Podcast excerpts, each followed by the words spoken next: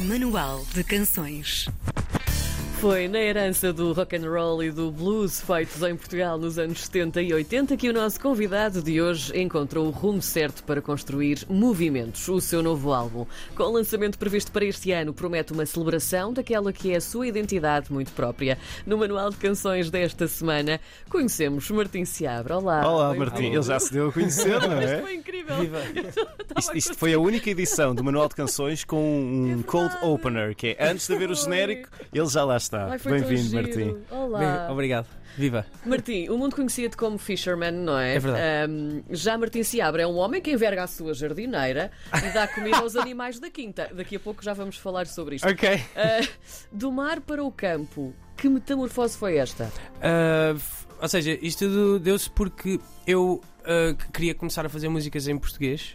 Eu de facto tinha lançado um disco uh, em inglês com, com o meu nome próprio, com Martim Seabra, já após Fisherman.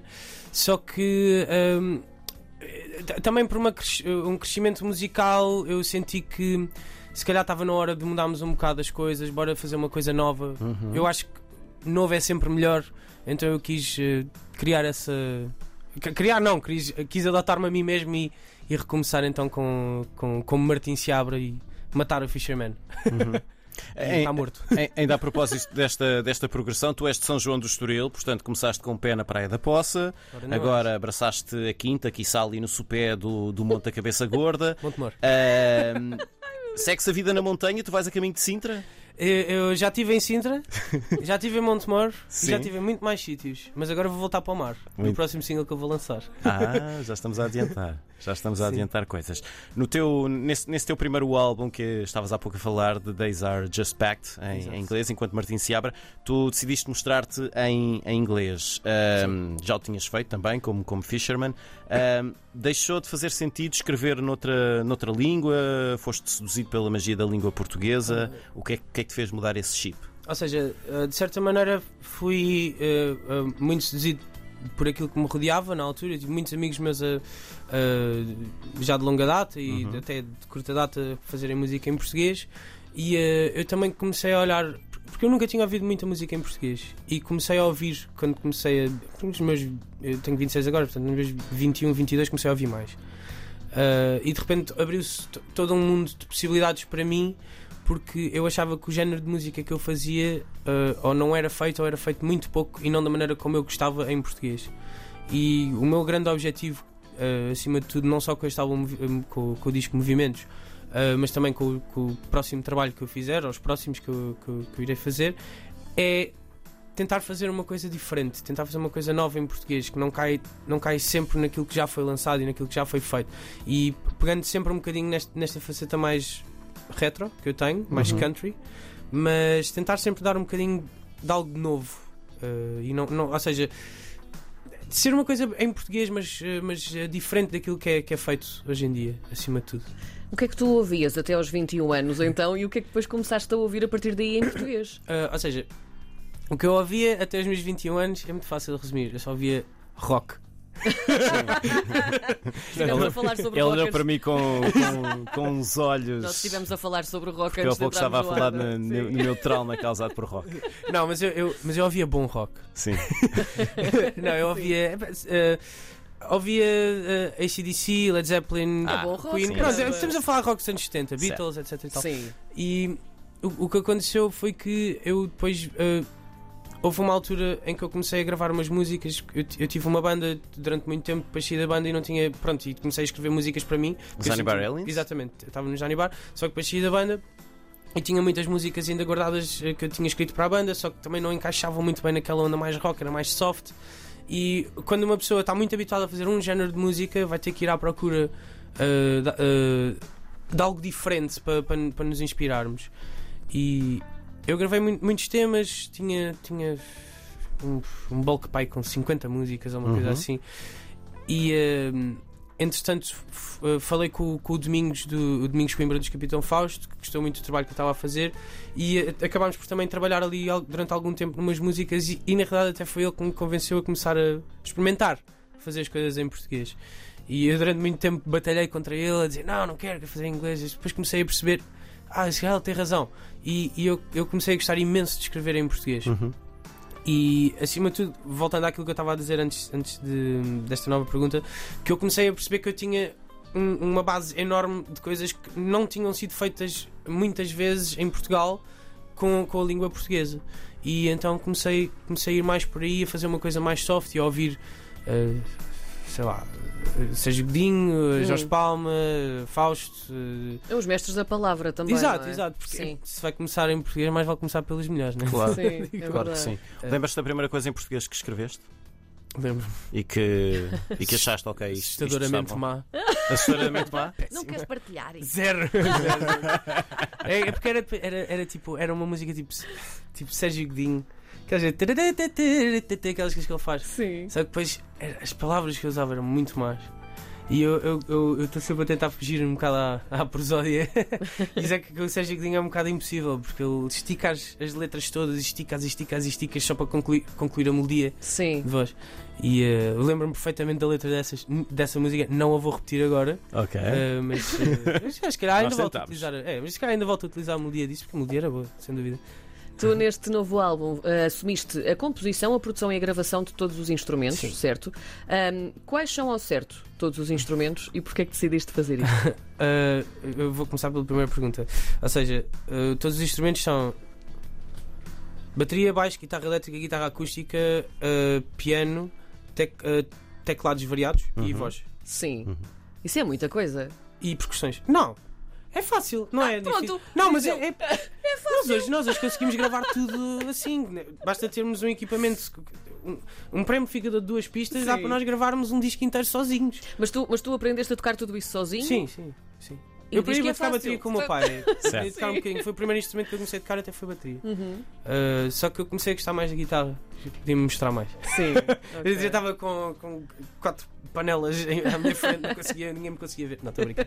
Mas um, uh, sim, foi. Comecei a tocar Sim. bateria por causa do meu pai, que o meu pai tocava bateria quando era, quando era miúdo.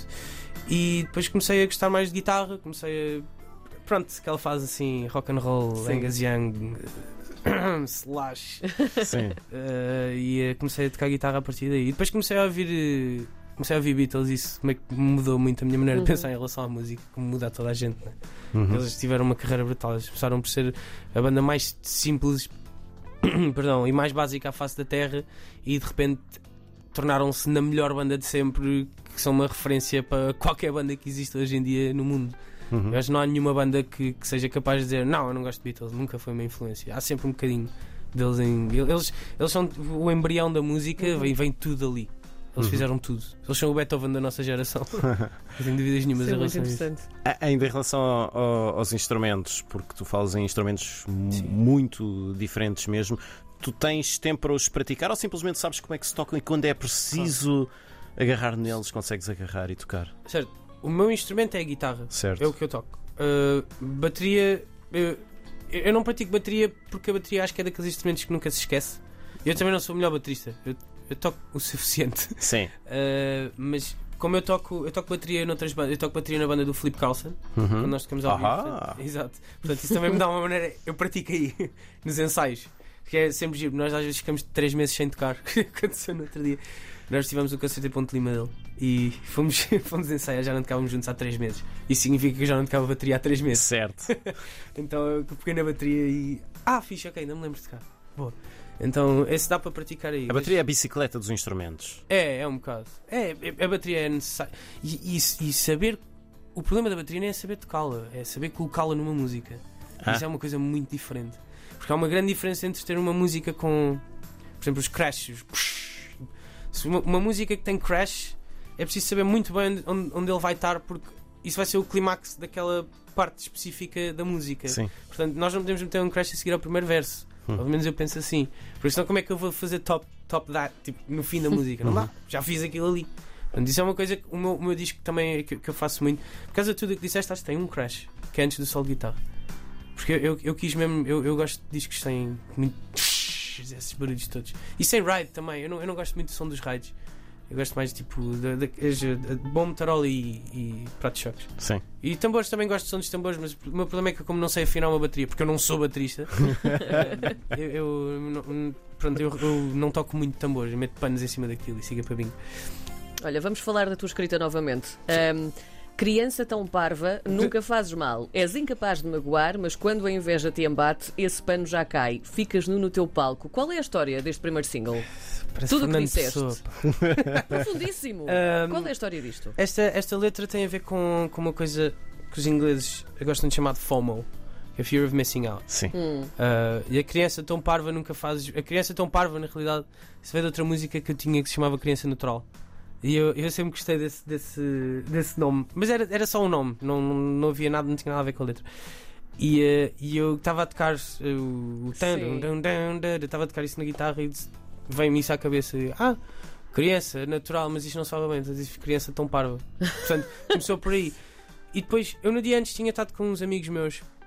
Tínhamos estado a beber um copo ah, na, na parede, algo do género. E, aliás, eu- eu- são quatro amigos meus, três amigos meus que vocês até conhecem, provavelmente. Um deles que é o velho a tocar, o Ricardo. Sim. O, o Carl Fernandes e o Carl Carlson, que é o irmão do Filipe Sim. Carlson, e, o, e o Alexandre Guerreiro, que é dos Hércules, que também já esteve aqui. Sim, teve sim, cá, sim, é sim. E nós estávamos a É falar. tudo bons rapazes. É, é? É, sim. todos. Não, nossa, isto é, isto é tudo. Exatamente. Sim. E hum, nós estávamos a beber um copito e eu cheguei à altura e disse: Ah, vou-me embora, já não me apetece, tipo, quero-me deitar, quero fazer outra coisa, não me estar aqui.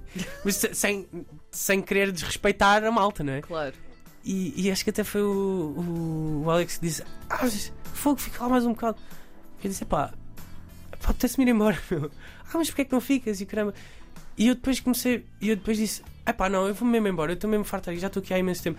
E depois, pronto, ficámos ali meio a, a batalhar e eu acabei por me ir embora. Eles todos contra mim e eu contra Sim. eles, porque eu queria me ir embora, eles queriam que eu ficasse. Ah, estás aqui com os teus amigos e tal. Eu não, eu fui-me embora e depois fui para casa e fiquei a pensar nisso. Eu escrevi a música no dia a seguir, a letra da música neste caso, porque já tinha escrito uh, o instrumental. E a, a- a letra tem a ver com isso que me surgiu, que é eu não sou nada uma pessoa que fica com medo de perder acontecimentos, porque eu eu gosto de pensar que eu me sinto confortável a fazer aquilo que eu estou a fazer. Portanto, se eu não estiver lá é porque eu estou a fazer outra coisa que eu prefiro estar a fazer. Sim. Também já aconteceu eu ser arrastado para coisas que não queria ir, mas acabar Certo. por gostar, né? como Sim, acontece toda a é gente. verdade, é verdade. Mas, mas teve muito a ver com esse facto. E eu depois eu lembro no dia a seguir até, até dizer, acho que até disse ao Alex ou ao Ricardo, disse, olha, te escrevi uma música sobre, sobre a conversa que nós tivemos a, a- a ter ontem de FOMO e de de ter medo de faltar aos acontecimentos, ter medo de não, não ver tudo o que está a acontecer. E, e isso é uma coisa que eu acho que é, é, acima de tudo, uma coisa que acontece muito a pessoas que vivem mesmo no centro de Lisboa, porque Lisboa é um, está sempre tudo a acontecer, Uhum. todos os dias. Eu acho que é incapaz, de, eu, eu se vivesse em Lisboa era alcoólico. Adoro, adoro isto. Não, mas é verdade. Querem saber porquê? Porque eh, sexta-feira, que é um dia normal, malta se calhar vai beber um copito, não é? Sim. Vou, vou sair um bocadinho com os meus amigos. Chego a casa às 3 da manhã. No dia a seguir, ah e tal, olha, bora só beber um cafezito à tarde, pronto, aquela coisa. Mas depois resvala para outras coisas mais. Acaba no domingo de manhã esse, esse café. Não, o problema é que não acaba se nós vivemos em Lisboa. Porque depois chega a domingo, ah, vamos ali ao não sei quantos Parque Eduardo VII beber uma cervejinha. Porque é domingo à tarde e não há nada para fazer, não é? Porque não? Depois, segunda-feira, ah, está cá o não sei quantos, bora aí beber uma cervejinha. Ah, terça-feira, está cá o não sei quantos. Porque está sempre alguém a chegar a Lisboa e nós já estamos lá. Portanto, nós vamos ter que ser os hosts. Nós vamos ter que andar ali a fazer coisas com eles. É senão eles não sabem o que é que vão Eu fazer. nunca tinha pensado Mas nisso é assim, mas bate tudo certo. É verdade. Lisboa é o antro de FOMO. É verdade. Centro, Lisboa Centro. Nós vivemos todos em Lisboa. Ah, Eu já não, que eu fui para o campo. Ah, isto, melhor ainda. Quem me dera. seguiu o ensinamento. Ah, olha, nós, nós estamos quase sem tempo antes de, ir cansa- antes de ires ali cantar a. Mas isto podia durar música muito. Isto mais. podia durar muito tempo. Diz-nos só quando é que sai o, o Movimentos, o teu, o teu próximo disco e que, que plano, qual é o teu plano para o pôr nos ouvidos de toda a gente? O- ou seja, o Movimentos eu ain- ainda não tem data para sair, mas posso garantir que eh, durante o fim do mês de janeiro e início do mês de fevereiro irá, irá sair outro single Uhum. que se chama Bela Mar, que é uma balada muito bonita, onde eu vou reviver o Fisherman no videoclipe durante 4 minutos, penso eu, Ok. e depois vou matá-lo outra vez no fim, porque nunca Pronto. mais vai voltar a aparecer. Muito bom. Aí está, o Martim Seabra, o nosso convidado de hoje no Manual de Canções. Ele vai mudar ali de estúdio e vai tocar para nós ao vivo já a seguir. Até já, Martim.